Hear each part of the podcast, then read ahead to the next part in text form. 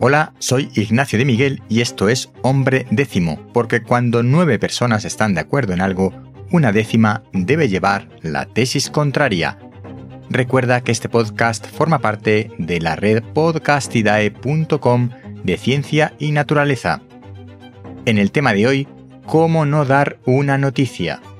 Esta semana no tenía pensado hablar de esto, pero no lo he podido evitar. Me he encontrado con una noticia más o menos relevante para el sector de la energía, en realidad para todos los ciudadanos de España, y la noticia contiene varios errores e intentos de aparentar lo que no es.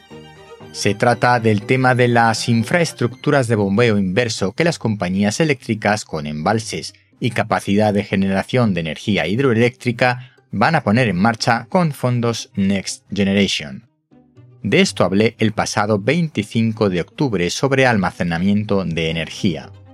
Te hago un resumen rápido. El PNIE, que el Plan Energético Español hasta 2030, indica que se ha de aumentar la capacidad de almacenamiento energético, este almacenamiento se apuesta a las centrales de bombeo inverso, es decir, al bombeo de agua de embalses hacia embalses en altura superior para después generar energía hidroeléctrica.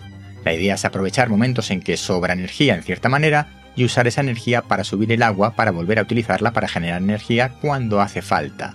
El gobierno licitó por sorpresa a finales de julio de 2023 un dinero para subvencionar estos proyectos. Hoy nos encontramos con el siguiente titular en portada de un importante medio económico. Dice, luz verde a las hidráulicas para almacenar energía a gran escala. Hasta aquí bien, pero el resumen de la noticia en portada del medio incluye lo siguiente. Para evitar pérdidas de energía y garantizar el suministro. Mentira 1. ¿Pérdidas de energía? ¿Qué energía se evita perder? ¿Desde cuándo reaprovechar el agua con un bombeo inverso en una central hidroeléctrica es evitar perder energía? Continúo. Al pulsar sobre el enlace de la noticia podemos ver que el titular ha cambiado y dice El gobierno desbloquea los planes de gigabaterías y continúa el titular. Mentira 2. ¿Qué gigabaterías? ¿Almacenar energía cinética en forma de agua se considera una batería? Me parece que es retorcer el lenguaje hasta el extremo. Mentira 3. Para desbloquear algo previamente debe estar bloqueado.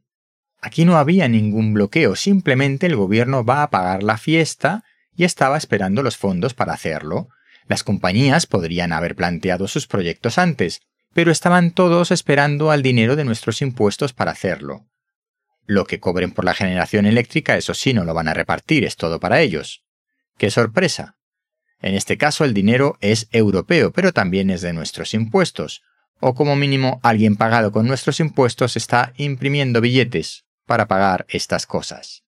Mentira 4, por omisión. ¿Por qué en el cuerpo de la noticia nos indica que el dinero proviene de un fondo Next Generation de Europa? ¿No interesa? No lo sé. Es una omisión, más que una mentira. Pero bueno, mentira 5, opinable. Dice el cuerpo de la noticia que estas plantas son para reforzar la garantía de suministro. En mi opinión, esto no es así. Estas plantas no refuerzan nada. Estas plantas son esenciales en la garantía de suministro con el plan de desaparición de las nucleares. No son un extra para reforzar nada. Son necesarias. Para que no pienses que tengo mala fe, por eso digo que es una mentira opinable. Para mí es falta de rigor al exponer la información. El párrafo donde se dice esto no tiene desperdicio, no hay quien lo entienda, pero eso lo dejo a un lado. Y luego posible mentira 6. Continúa diciendo literalmente, según los documentos a los que ha tenido acceso este diario. Insinúan una especie de exclusividad con estas palabras. No lo he comprobado, por eso digo posible, pero si hay una licitación pública, esto está publicado en el BOE, para una subvención, los proyectos que se presenten, digo yo, que serán de acceso público.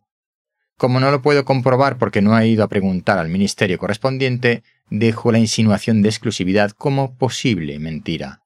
En caso de duda, lo siento, no acepto, cuestiono. Por eso soy hombre décimo. Como siempre, esto es solo mi opinión, respetuosa libertad de prensa y no tienes por qué estar de acuerdo conmigo.